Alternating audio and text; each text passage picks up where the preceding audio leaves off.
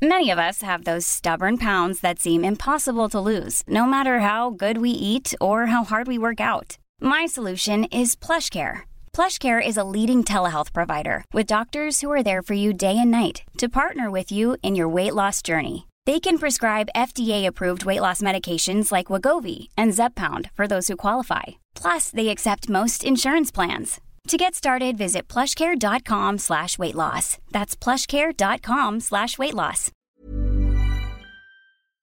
Porque el mundo actual no se entendería sin la economía y los negocios. Acompaña a Mario Maldonado, el columnista de negocios más joven y objetivo del periodismo financiero, en su programa Bitácora de Negocios.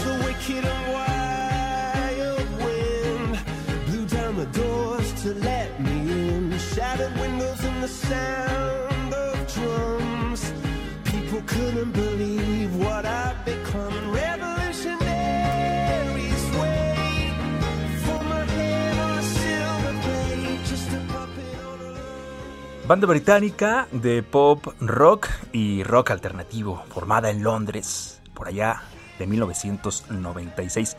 Es uno de los grupos más relevantes de las décadas de los 2000 y también de los 2010, y yo agregaría que también de la actualidad. Este tema de su cuarto álbum de estudio de la banda Coldplay fue lanzado el 7 de mayo del 2008 en iTunes para su descarga digital. También ganó en la categoría como canción del año en los premios Grammy el 8 de febrero del 2009. Estamos escuchando Viva la vida de Coldplay. En este viernes es viernes 2 de abril del 2021. Es mi día favorito. es viernes y es mi día favorito.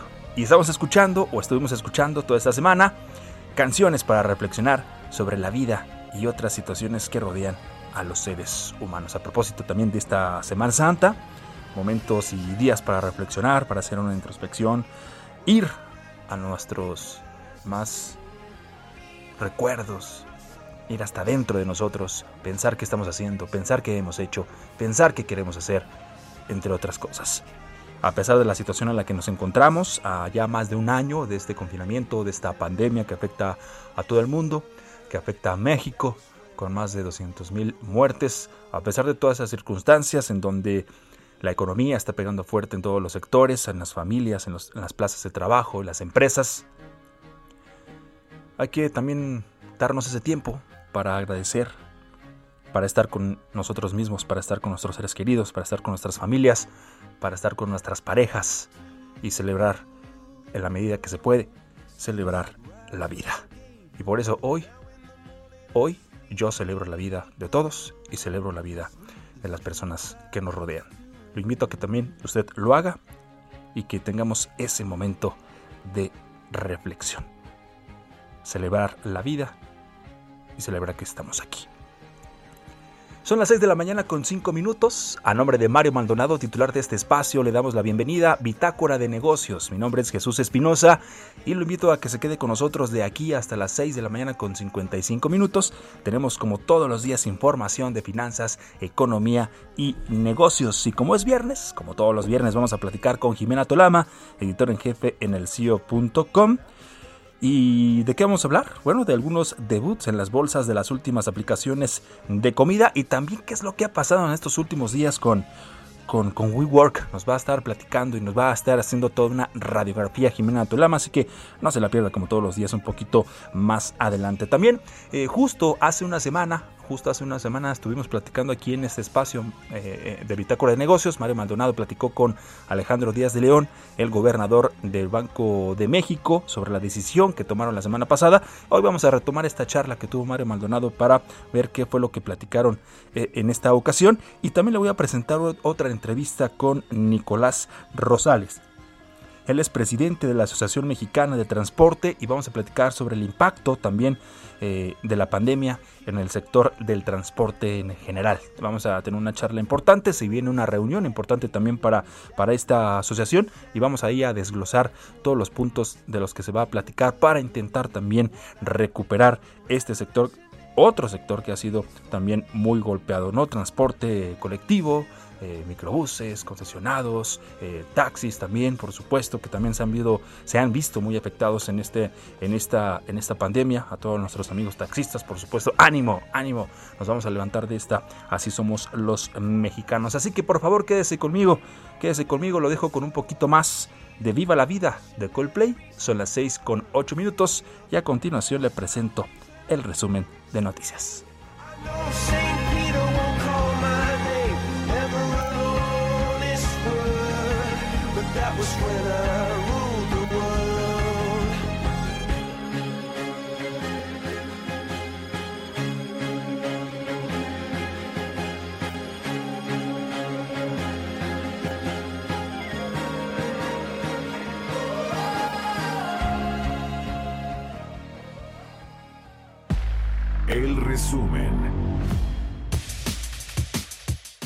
Este jueves la Confederación Patronal de la República Mexicana sostuvo que de aprobarse la iniciativa de reforma a la ley de hidrocarburos creará conflictos por los preceptos jurídicos y violaciones graves a la Constitución.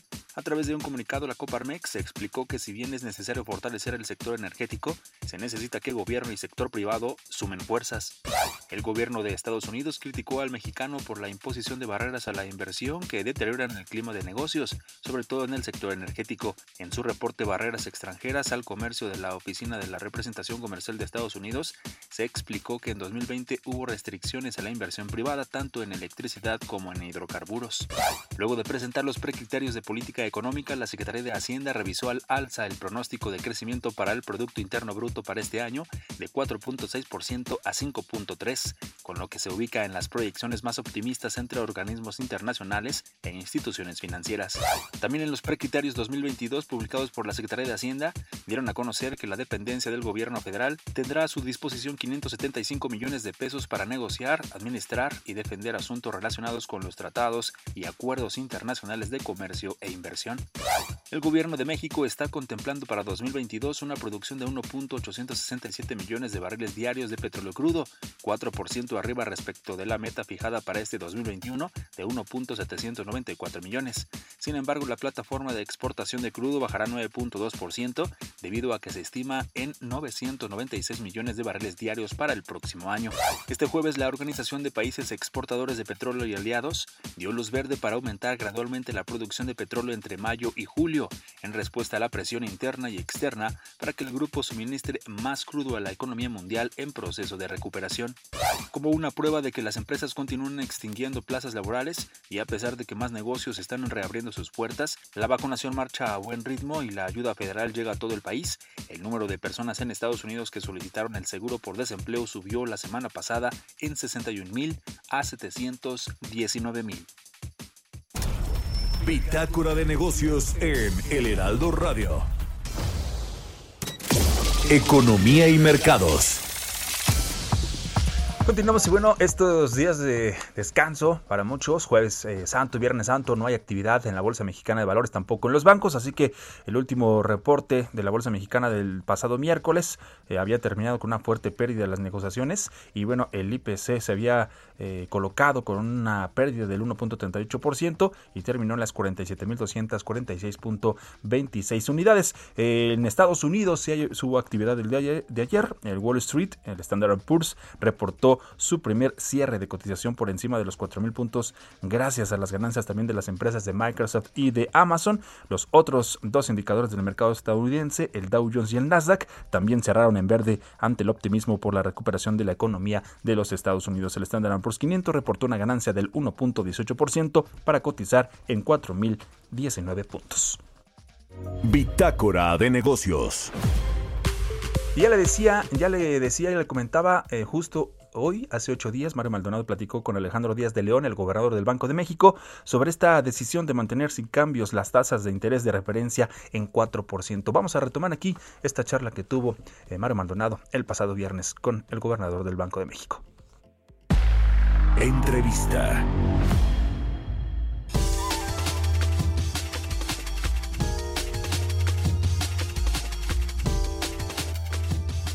La decisión de política monetaria del Banco de México que pues por unanimidad de todos los integrantes de la Junta de Gobierno decidieron mantener sin cambios la tasa de interés de referencia en 4%, en línea como lo esperaba el mercado, aunque había algunos sondeos entre inversionistas y analistas que pues apuntaban a una probabilidad de que se moviera la tasa de interés. Finalmente se quedó en 4%. En el comunicado el Banco Central argumentó que en enero y febrero se desaceleró la actividad económica y lo vimos con el dato del IGAE que proporcionó el INEGI para el mes de enero, que bueno, sigue pues eh, teniendo una actividad eh, pues eh, económica que no repunta, no termina de repuntar. Vamos a hablar de esto, vamos a entrar a los detalles porque está en la línea telefónica el gobernador del Banco de México, Alejandro Díaz de León. Gobernador, muchas gracias por tomar la entrevista.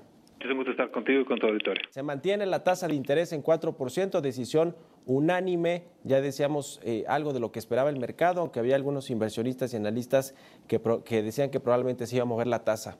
Yo creo que esa eh, eh, expectativa, inclusive la revisión de la, de la expectativa que se fue dando en las últimas semanas, tiene mucho que ver que eh, han cambiado el entorno de la decisión anterior de política monetaria a la fecha.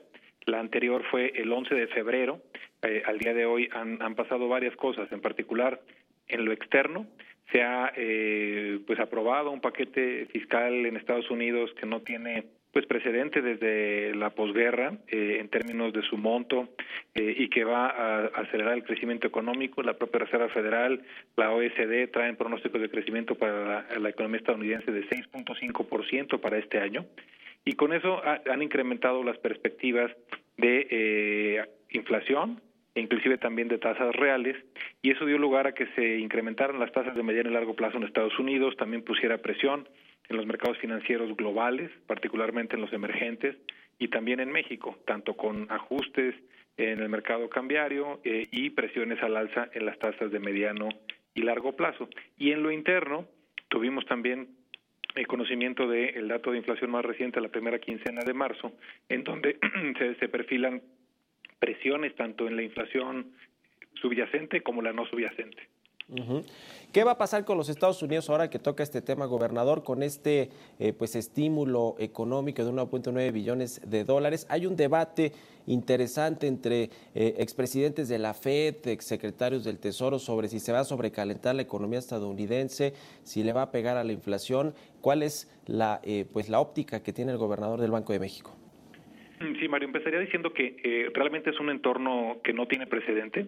Eh, esta combinación de estímulo fiscal tan significativo y con una reacción de política monetaria eh, diferente que la propia Reserva Federal cambió eh, a mediados del año pasado, eh, apunta hacia un entorno pues que realmente no es fácil extrapolar. Eh, como tú mismo señalas, hay visiones muy encontradas respecto al tipo de visión, ya sea con presiones inflacionarias o, sin presiones inflacionarias. Los propios mercados están divididos y creo que esto refleja este entorno muy incierto. Ahora, en el comunicado, gobernador, que dieron a conocer, pues hablan de la inflación aquí en México. El, eh, los precios eh, al consumidor, este índice que pues pasó del 3.54% en enero a 4.12% en la primera quincena de marzo. Se salió ya un poquito incluso del rango objetivo que tienen en el Banco Central y eh, eh, digamos que presionado también por el tema de los energéticos, las gasolinas, el gas, el gas LP.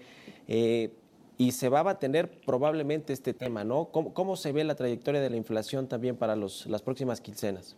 Un poco lo que destacamos es que la, la inflación salió eh, por arriba de lo que se preveía. Destacamos que es esto hace que en el corto plazo, tanto la general como la subyacente este, estén ligeramente por arriba de la previsión que habíamos dado a conocer hace unas semanas, pero también eh, eh, confirmamos que esperamos que eh, converja hacia 3% en el segundo trimestre, en el segundo trimestre del año siguiente. Es decir, ya una vez que se agotan estos efectos calendario que suelen eh, estar presentes cada 12 meses. Es, es un tema. Ahora, eh, ¿qué otras cosas están eh, en el eh, entorno económico, financiero que presionan pues este indicador importante de la inflación, que es el mandato finalmente del Banco Central, controlar o tener una estabilidad de precios en el, en el país? Eh, ¿Qué otras cosas el sistema financiero global en México, la recuperación económica, eh, eh, digamos el estado también que tienen los bancos con respecto a los créditos y las carteras vencidas? En fin, ¿cuáles son los, los riesgos que se ven en el panorama de corto plazo, gobernador? Sí, un poco para la inflación, destacaría los ajustes de tipo de cambio, también la inflación a nivel global que ya comentábamos, y de alguna u otra manera esta recomposición de gasto que estamos viendo que al no poder gastar en servicios, muchos hogares están concentrando su gasto en eh, la parte de eh, mercancías. Esos son eh, para, para la inflación. Y para la actividad económica, pues básicamente depende de los procesos de vacunación y de que se puedan mantener pues las operaciones y la actividad productiva en condiciones pues lo más normales posibles y que esto a su vez eh, pueda dar lugar a una recuperación económica. Destacaría que el escenario de crecimiento en Estados Unidos eh, vigoroso es una buena noticia para la actividad, eh, para el sector real o para la actividad económica en nuestro país. Eh, de hecho, eh, se, se prevé un crecimiento importante y una recuperación importante para la actividad económica en México en este año, pero también tiene este otro reto o esta otra dimensión que tiene que ver con eh, las posibles presiones inflacionarias y ajustes de mercado. Eh, así que, eh, por un lado, es una buena noticia el que crezca la actividad económica en Estados Unidos de manera eh, vigorosa este año, pero viene con esta, este elemento pues de incertidumbre en los mercados financieros, este debate sobre si vendrá con eh, eh, más inflación o no y cuál podría ser el ajuste en los mercados emergentes y en particular en, en nuestra economía. Eh, las eh, proyecciones de crecimiento para la economía mexicana en 2021 pues han aumentado considerablemente en las últimas semanas o quizá el último mes por lo menos por parte de las eh, casas de bolsa, los bancos de inversión, las, las agencias internacionales, organismos mul- multilaterales, el propio Banco de México pues tiene un rango alto de hasta 6.7% de rebote o de recuperación en el 2021.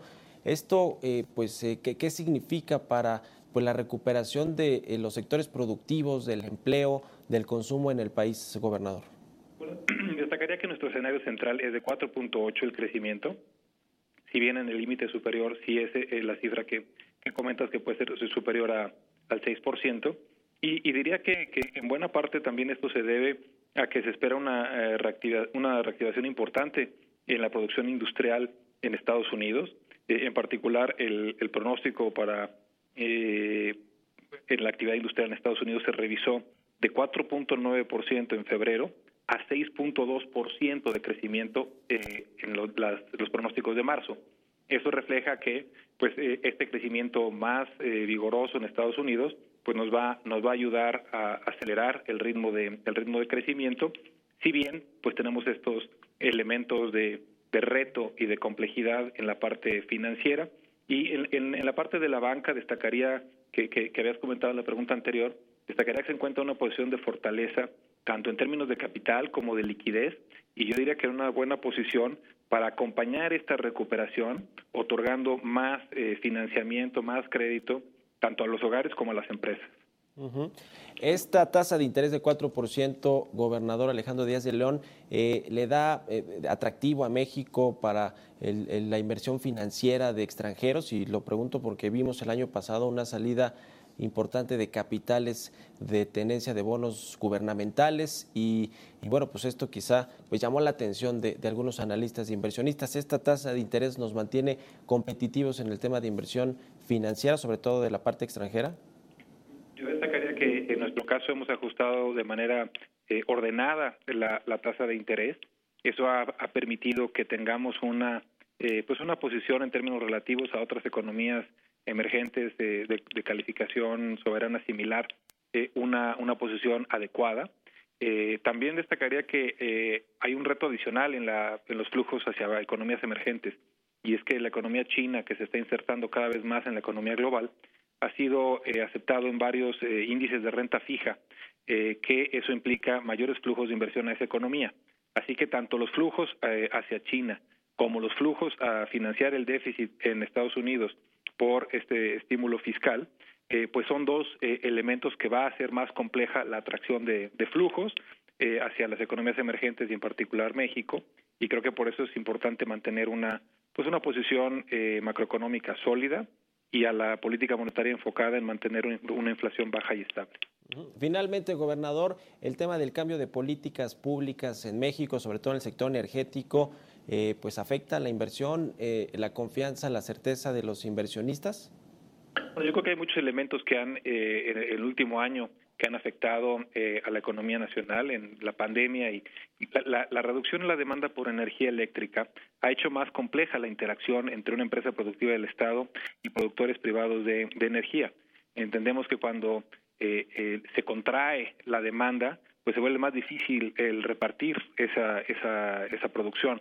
Eh, esperamos que eh, al margen de lo que se decida pues, de manera final en cuanto al ordenamiento que, prevalezca, que pueda haber en la implementación del ordenamiento legal final, pues eh, incentivos a eh, bajos costos, a eficiencia, a inversión y a energías limpias.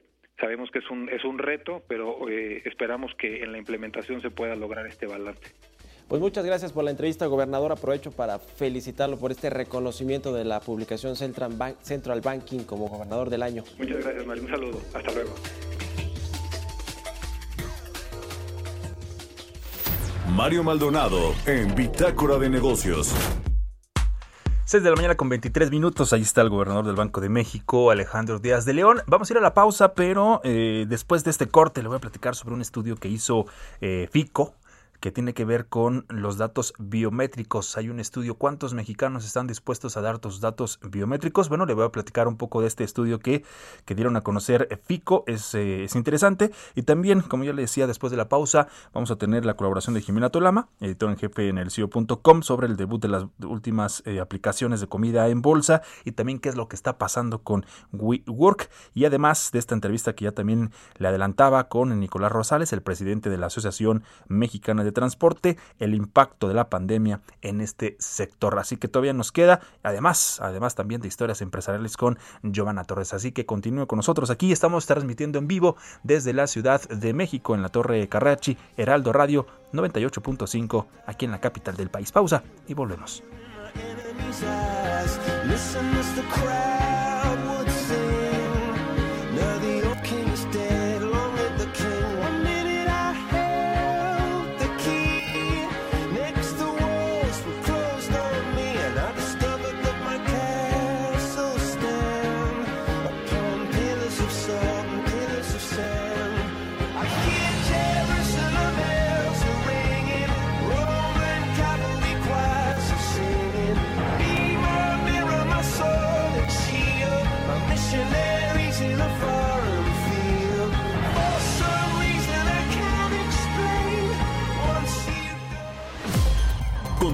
En un momento con la información más relevante del mundo financiero en Bitácora de Negocios con Mario Maldonado.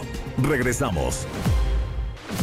Estamos de vuelta en Bitácora de Negocios con Mario Maldonado. 6 de la mañana con 30 minutos. Estamos eh, de vuelta en nombre de Mario Maldonado, titular de este espacio. Le invito a que se quede esta segunda media hora con nosotros. Mi nombre es Jesús Espinosa. Todavía tenemos más información de finanzas, economía y negocios. Ya le platicaba antes de la pausa sobre este eh, análisis, sobre este estudio que hace FICO, en donde dice que el 92% de los mexicanos darían sus datos biométricos. Eh, vamos a platicar un poquito de esto y es que los mexicanos están dispuestos precisamente a compartir sus datos biométricos con las instituciones bancarias como son los escaneos faciales, también las huellas eh, digitales o, la propia voz. Así lo encontró en este estudio FICO, que es una empresa de análisis de datos y, y este ejercicio pues lo que muestra es que esta aceptación de la biometría para proteger las cuentas significa que los bancos en México ya no deberían ver la adopción de los clientes como un impedimento para introducir también su uso. También en este, en este mismo estudio, en este mismo reporte, destaca que con las violaciones de los datos generalizadas y también las prácticas deficientes de administración de contraseñas, pues el uso de datos biométricos es una forma más segura y amigable, así lo califican, para clientes de los bancos de proteger eh, tanto sus cuentas también, a diferencia de las contraseñas que pues no se pueden olvidar, ¿no? así lo está destacando. Y hay que en estos tiempos pues tenemos contraseñas por todos lados, que si para el streaming, que si para la cuenta bancaria, que si para las redes sociales, ¿no? Entonces de repente no sé si a usted le ha pasado, pues que se le olvida, se le olvida alguna de las contraseñas. Esto sería alguna de las ventajas. También este estudio finalmente pues revela que el 68% de los consumidores mexicanos dicen que el banco donde tienen su cuenta personal tienen sus datos biométricos y por otra parte el 11% también de los nacionales, de los mexicanos, menciona que es probable que su identidad haya sido usada por un estafador para abrir una cuenta. Así que ahí está este análisis y este estudio que hace, eh, que hace eh, FICO. Son las 6.32. Bitácora de negocios en El Heraldo Radio. Bueno, también ya le, ya le, comentaba también al inicio de este espacio sobre otro, otro de los sectores que se ha visto muy seriamente afectado por esta pandemia del COVID-19 es el transporte. Y es que el cual atraviesa una crisis que no tiene precedentes, no, no se conoce una crisis de este tamaño, tanto para ese sector como muchos otros. ¿eh? Y al registrar el 70% de reducción la demanda de sus servicios, también se ha visto en la necesidad de aplicar pues, diferentes mecanismos para, para intentar su recuperación. El próximo 28 y 29 de abril se va a realizar el 12 Congreso Internacional del Transporte, en el que se enfocará en la discusión de las oportunidades, también de los retos y las acciones a realizar para que este sector alcance el crecimiento que necesita en el corto plazo. Por eso aquí le presento una entrevista con Nicolás Rosales, él es el presidente de la Asociación Mexicana de Transporte, precisamente que platicó con Mario Maldonado sobre este tema, sobre este impacto y sobre este congreso. Entrevista.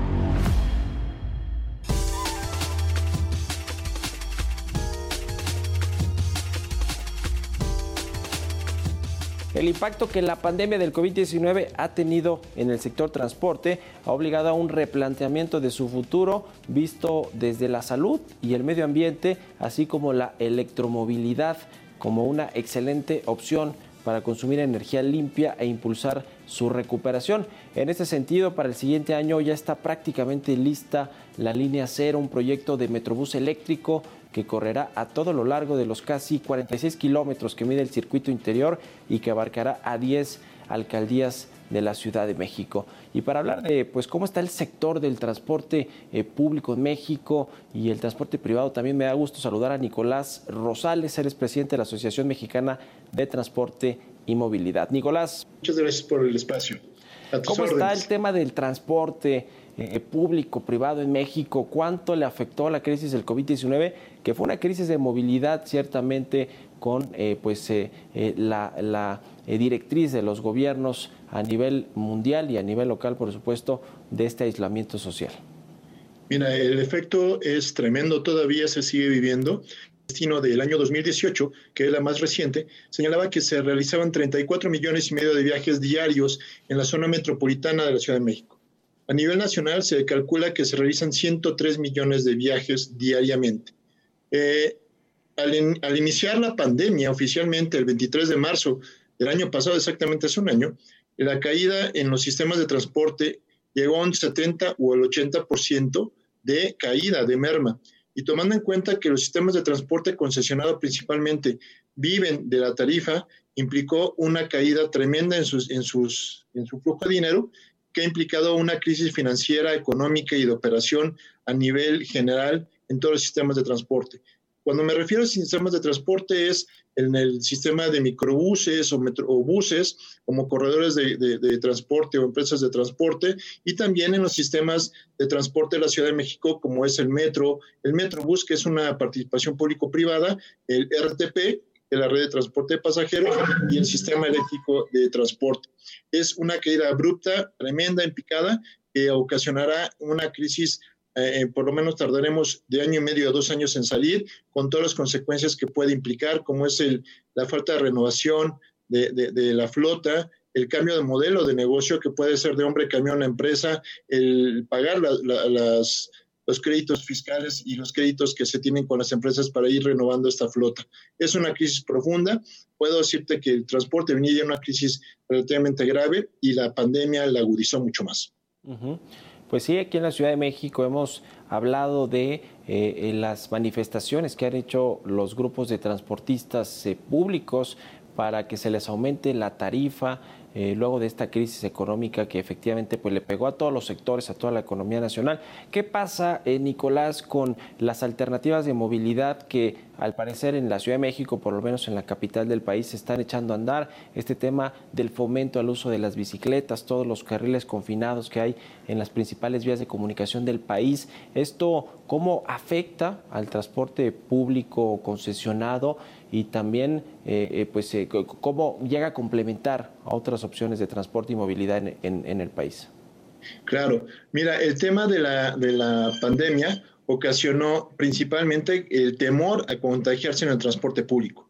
Hay que quitar ese estigma y hay que, pro, eh, te puedo decir que el sector transportista eh, se involucró en el tema y implementó medidas sanitarias como fue la sanitización de las unidades, protocolos de limpieza para evitar el contagio entre los usuarios y con el mismo operador de la unidad, pero eh, como una principal medida se tomó que no, se tu, no tuviera acercamiento o ese famoso distanciamiento físico que hubiera entre las personas, que ocasionó que la gente volviera al automóvil o, al uso de automóviles en plataforma como puede ser Uber, Didi, Cabify o alguna de esas opciones. Pero también tomó auge el, uso de la bicicleta y, la caminata como un medio importante para evitar el contagio podemos decir que estábamos en pañales en el tema de, bicicletas en las ciclovías. Se implementó una vía larguísima, pero que debe estar mejorada, como la de insurgentes, para que tenga las medidas necesarias para garantizar la seguridad de los usuarios de la vía pública. Y también es necesario impulsar el tema de educación o cultura vial para el respeto y la convivencia en los sistemas de transporte y la vía pública. ¿Cómo será posible dar este salto a los esquemas tecnológicos de transportación eh, colectiva, de movilidad? Porque, eh, y te doy eh, pues mi punto de vista personal, a mí me parece que el, transporte público pues ha quedado muy rezagado, no solo por el tema de las unidades que luego vemos en las calles de, de las diferentes ciudades, sino porque no se ha tecnificado, al parecer, pues ha eh, estado funcionando como ha funcionado en las últimas décadas. ¿Cómo dar ese salto? Ustedes van a tener, de hecho, un congreso para hablar de estos y otros temas. Eh, ¿Cuál es tu, tu, apreciación, tu punto de vista al respecto, Nicolás? Precisamente el, tema que tú dices no es únicamente un rezago en, las, en el tipo de unidades, en el tipo de combustible que se ocupa, sino también en implementación de tecnología que permita facilitar la calidad de viaje de las personas. Es decir, mientras otros países están implementando sistemas de prepago a través de tarjetas, nosotros apenas lo estamos haciendo con los sistemas de transporte de la Ciudad de México. También tenemos que empezar a implementar sistemas de data que permitan la mejor operación de los sistemas de transporte, que permita también tener información a los usuarios para saber cuánto tiempo tardará la unidad, qué capacidad lleva en muchas ocasiones y que pueda tener una elección para poder tomar un transporte. En ese sentido, estamos por realizar el día 28 y 29 de abril de manera virtual el decimosegundo Congreso Internacional de Transporte de MTM, donde hablaremos precisamente del tema de cómo nos impactó el COVID y qué es lo que tenemos que hacer para mejorar la movilidad del mañana. Es el reto de hoy precisamente. Y eh, hablaremos de temas tan, tan generales pero, o tan específicos, perdón, como es el tema de salud, medio ambiente, el, el tema de, de espacio público, hay una, un concepto de ciudad de 15 minutos donde tú tengas que moverte y es que tenemos que planear las ciudades de un modo distinto, tenemos que aprender de las lecciones que nos dejó el COVID, pero también hablaremos de cómo se reestructurará el transporte eh, después del COVID y también cómo se debe de rediseñar el, la, la movilidad en México como tú bien señalas, un rezago importante, pero creo que tenemos también la oportunidad de poner un alto en el camino y poder re rediseñar el transporte en, en, México en términos generales. Finalmente, Nicolás, quiero preguntar sobre el tema de la seguridad. Eh, creo que muchos de, los que nos siguen en el programa se, pues tendrán ahí sus asuntos con respecto a la inseguridad que se vive en el transporte público concesionado, sobre todo eh, ¿cómo, ¿Cómo hacer frente a esto? Me imagino que es parte de la discusión que tendrán en términos tecnológicos, ¿no? Es importante que se tenga toda esta geolocalización o estas alertas que se puedan dar en cuanto haya algún eh, pues tema relacionado con la inseguridad. ¿Qué, ¿Qué decir al respecto de este tema, Nicolás? Mira, es un tema muy delicado realmente para el usuario del transporte público. Eso desincentiva para que las personas puedan trasladarse porque se ven afectados directamente en su, en su, en su calidad de vida, en su seguridad y en su bolsillo. Tenemos que implementar medidas muy claras con, en colaboración con la Secretaría de Seguridad Ciudadana o con la Secretaría de Policía del Estado de México para poder disminuir el impacto de la delincuencia en el transporte público. Es evidente que no basta con tener una cámara que te permita señalar cuáles son los responsables. Tenemos que establecer mecanismos y protocolos que permitan ayudar a los usuarios de transporte público a evitar esas circunstancias. Se han, implementado botones de pánico, se han implementado cámaras, se han implementado algunas medidas, pero no es suficiente.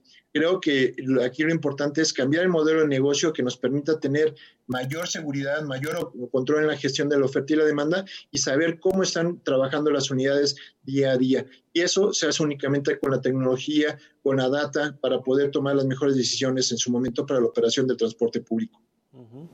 Pues interesante, platícanos nada más o, o, o danos pues la, eh, las, las coordenadas de cuándo van a tener este foro para discutir estos asuntos. Claro que sí, mira, se va a hacer el día 28 y 29 de abril, es totalmente gratuito, se realizará de forma virtual y podrán registrarse en el www.12sitvirtual.com.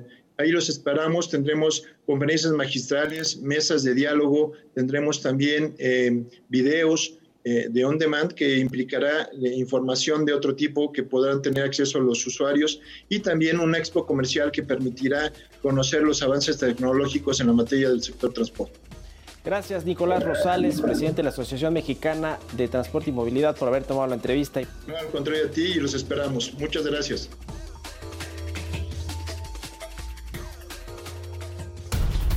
Historias empresariales. Bueno, vámonos con esto. Vamos a cambiar un poquito de tema. Vamos a platicar un poquito de tecnología, de lo nuevo que se viene para esta empresa de la manzanita. Porque Apple, Apple, pues ya anunció las fechas para su próxima feria de desarrolladoras. ¿Con qué nos va a sorprender esta vez? Vamos a escuchar esta cápsula con Giovanna Torres. La empresa estadounidense que diseña y produce equipos electrónicos, software y servicios en línea Apple tiene su sede central en el Apple Park en Cupertino, California, Estados Unidos. En agosto de 2018, de acuerdo con The Wall Street Journal, la compañía se convirtió en la primera empresa en lograr una capitalización de mercado de un billón de dólares. Actualmente su valor se estima en unos 2.22 billones de dólares. La tecnológica de la manzana acaba de anunciar las fechas para la siguiente conferencia de desarrolladoras, la Worldwide Developers Conference 2021, que se llevará a cabo del 7 al 11 de junio. En esta feria presentarán los nuevos dispositivos operativos, además de una gran variedad de talleres para adentrarse en el mundo de los software de los dispositivos que utilizamos todos los días. Es importante mencionar que debido a la pandemia por el COVID-19, al igual que en 2020, la edición para este año se realizará en formato virtual. Susan Prescott, vicepresidenta de Relaciones Mundiales con los Desarrolladores y Marketing para Empresas y Educación de Apple, mencionó que se encuentra muy emocionada con esta reunión con desarrolladores para que conozcan lo último en tecnología y de esta manera acercarse más a los ingenieros de Apple. Seremos testigos en este evento de la llegada del nuevo sistema operativo el iOS 15 para todos los dispositivos de la manzana. Paralelamente, cabe destacar la llegada de macOS 12, cuyo nombre oficial aún se desconoce. Este será el segundo sistema operativo que Apple lance tras la presentación de los primeros Mac con Apple Silicon. Para Bitácora de Negocios, Giovanna Torres. Innovación. Y precisamente hablando de innovación, tecnología, es momento de eh, enlazarnos con nuestra colaboradora de todos los viernes, Jimena Tolama, editora en jefe del CEO.com, porque ya le decíamos también al principio eh, qué pasa, qué pasa con WeWork, qué ha sucedido en los últimos días, en las últimas semanas y también qué eh, aplicaciones han de comida, sobre todo, qué aplicaciones de comida han debutado en bolsa en las últimas semanas. Así que te escuchamos como siempre con todo gusto. Jimena Tolama, ¿cómo estás? Muy buenos días, adelante. Muy buenos días, va la información de esta semana que de tranquila no tuvo nada. Primero comentar que finalmente ya tenemos a otra empresa que hizo su debut en bolsa. Es una startup de la que aquí hemos hablado en varias ocasiones y que faltaba de tachar en la lista. Se trata de la británica Deliveroo. Se dedica al servicio de entrega de alimentos, que fue este nuevo segmento que vio disparar su crecimiento hace un año. Todo apuntaba a que correría la misma suerte que otras empresas de su giro, como DoorDash, por ejemplo, que debutó en diciembre y le fue muy bien. Pero en el caso de Deliveroo, igual todo apuntaba a que vería subir el precio de sus acciones por el ánimo de los inversionistas, pero quizá fue un poco tarde en su caso, le fue mal básicamente. Sus acciones cayeron hasta 30% en su primer día de operaciones y esto hizo que perdiera 3 mil millones de dólares en valor de mercado. Es mucho. Incluso el precio de su acción cayó por debajo del rango que se esperaba. La pregunta es, si todo le favorece, es decir, el mercado, los clientes, el contexto del encierro, la tecnología, ¿por qué le fue mal en comparación a otras startups de su mismo segmento que ya salieron a bolsa? Bueno, pues una razón pudiera ser lo impredecible que se ha vuelto el mercado actualmente, ahora que los inversionistas han vuelto a apostar por empresas que les iba bien antes de la pandemia, como las turísticas, las hoteleras, etcétera, porque con un proceso de vacunación que avanza, la gente sale y depende menos de este tipo de empresas. Hay que recordar que todo se trata de especulación. Pero también está el factor legislativo y lo que está ocurriendo en Reino Unido.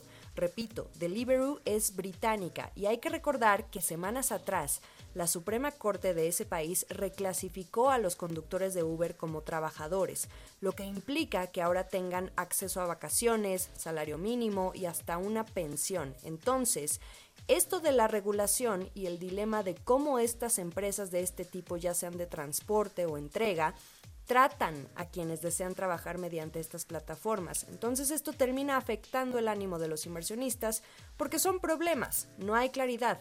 Eh, es extraño porque el mercado vive de la especulación, como decía, pero la incertidumbre es otra cosa. Y hablando de incertidumbre, tenemos que volver a hablar de WeWork. Esta empresa que por años llamaba mucho la atención con sus espacios coloridos para el coworking y cómo aplicó esta estrategia feroz de arrendamiento de espacios para liderar en, este tema de, espacios colaborativos de oficinas. En breve resumen, ya tiene casi dos años que pasó del cielo al suelo por información que comenzó a surgir desde una cultura laboral tóxica, gastos excesivos por parte de los fundadores y directivos, pero más importante, los desacuerdos que hubo entre la empresa y SoftBank, uno de sus principales inversionistas, además de que ni era rentable. Por esto que platico los planes que tenía WeWork de salir a bolsa para seguir ese ritmo de financiamiento agresivo que llevaba, los planes se le vinieron abajo. Pero desde enero comenzamos a escuchar que no iban a desistir de este plan. La solución, la moda a la que ahora todos se están metiendo, hasta los artistas, que no es salir a bolsa mediante la ruta tradicional, que es una IPO, ni por listado directo como le hizo Spotify, sino mediante el famosísimo SPAC, una compañía de propósito específico. Lo que hace este instrumento es que te fusionas con una empresa, obtienes dinero mediante la oferta pública y entonces analizas opciones de inversión. Bueno, pues todo parece indicar que el fundador y ex CEO de WeWork, Adam Newman, está detrás de este plan. Lo va a hacer en alianza con Bao X Acquisition. WeWork con esta salida a bolsa estaría evaluada en 9 mil millones de dólares. Pero no es ni la mitad de lo que valía antes, que eran unos 47 mil millones de dólares supuestamente, y esto se sacó a partir de la última ronda de financiamiento que precisamente recaudó a partir de este fondo que es SoftBank. Pero, o sea, pasar de 47 mil millones de dólares que supuestamente valías a 9 mil que ahora estarías valiendo una vez que salieras a bolsa mediante este instrumento que es el SPAC, pues la verdad es que sí es de llamar la atención porque esto es casi cuatro veces menos.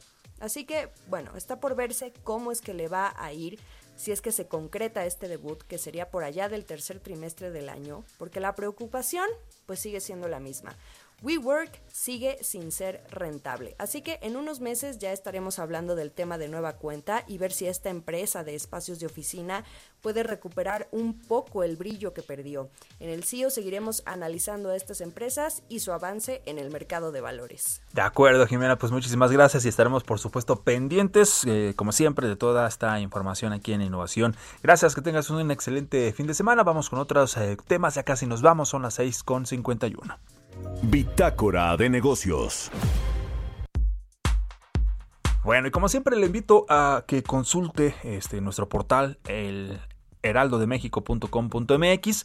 En esa ocasión, precisamente eh, la nota sobre el precio del, petróleo, o la producción más bien del crudo, en donde los países petroleros acuerdan aumentar esta producción. Le invito a, a que le eche un ojito esta nota de nuestro compañero Adrián Arias, heraldodemexico.com.mx, en donde pues los países petroleros aprobaron este ajuste que ya le comentábamos en los niveles de producción para mayo, junio y también julio de este mismo, de este mismo año el acuerdo con la Organización de Países Exportadores de Petróleo. México, pues México habría acordado no hacer recortes y mantener la producción de crudo en 1.753.000 barriles diarios en, en esos meses, mientras que el resto de los países pues se comprometieron ya al recorte de acuerdo con estas fuentes cercanas a este proceso. Hasta el momento, la Secretaría de Energía no ha informado los detalles y tampoco los términos presentados por nuestro país en la reunión y bueno, también los afiliados reconocieron mejoras en este mercado petrolero, pero también han señalado que la volatilidad observada en las últimas semanas pues justifica un enfoque cauteloso y también vigilante de la evolución del mercado. Así que esta y más información la encuentra en heraldodemexico.com.mx y también la invito por supuesto a que consulte la edición impresa del Heraldo de México de este viernes 2 de abril, en donde en su portada, pues, eh, golpean al crimen, desmantelan megacentro de Huachicol. La titular de seguridad, Rosa Isela Rodríguez, coordinó el aseguramiento de dos predios en Ecatepec con capacidad de 250 mil litros de almacenaje. Y es que también pues se resguardan o se resguardaban el combustible robado en una supuesta fábrica de polietileno. Eh, este pues significa un golpazo para el huachicol, así es como, así es como viene en esta edición de impresa, eh, perforaron también la tubería y afectaron la planta de bombeo El Caracol, ahí como le decían Ecatepec, tenían capacidad para almacenar hasta 250 mil litros de combustible y eh, la misma Rosa Isela pues dice que se inspeccionó el poliducto Tuxpan Azcapotzalco del kilómetro 290 al 295 para detectar la toma clandestina. Así que esta nota es de nuestra compañera Diana Martínez, hoy en la edición impresa de El Heraldo de México. Con eso terminamos. Le agradecemos que haya estado con nosotros en este viernes a nombre de Mario Maldonado, titular de este espacio, Bitácora de Negocios. Muchas gracias. Los esperamos el próximo lunes ya, el próximo lunes 5 de abril. Por lo pronto, quédese, quédese con toda la programación del Heraldo Radio.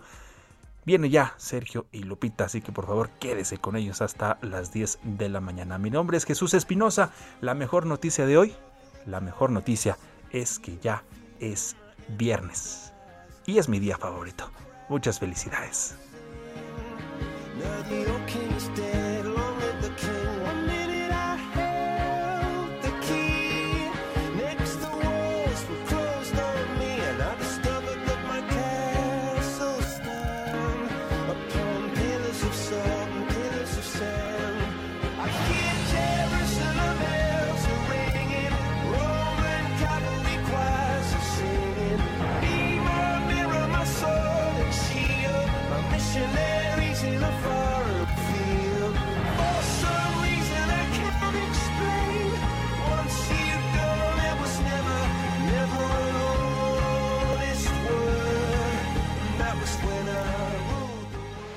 Esto fue Bitácora de Negocios con Mario Maldonado, donde la H suena y ahora también se escucha. Una estación de Heraldo Media Group.